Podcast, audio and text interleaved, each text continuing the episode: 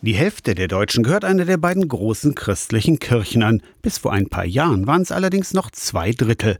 Die Ursachen für den Rückgang sind der demografische Wandel, das heißt, es gibt mehr Sterbefälle als Geburten. Zuletzt sind aber auch deutlich mehr Menschen aus der Kirche ausgetreten als in den Jahren zuvor. Die Soziologin Petra Angela Ahrens hat die Kirchenaustritte seit 2018 untersucht. Die meisten sagen, sie hätten das schon länger entschieden.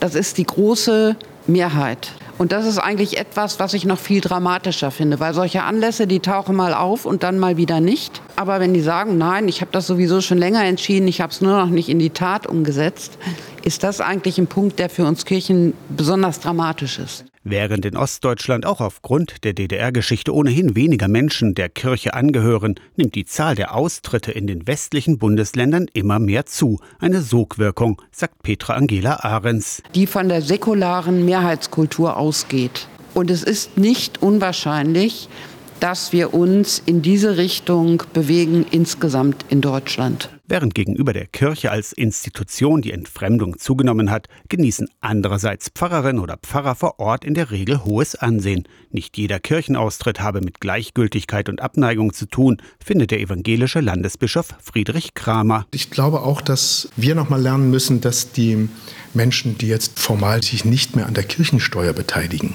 dass das nicht zwangsläufig Menschen sind, die der Kirche den Rücken zukehren, sondern sind oft auch engagiert weiter und sind dabei.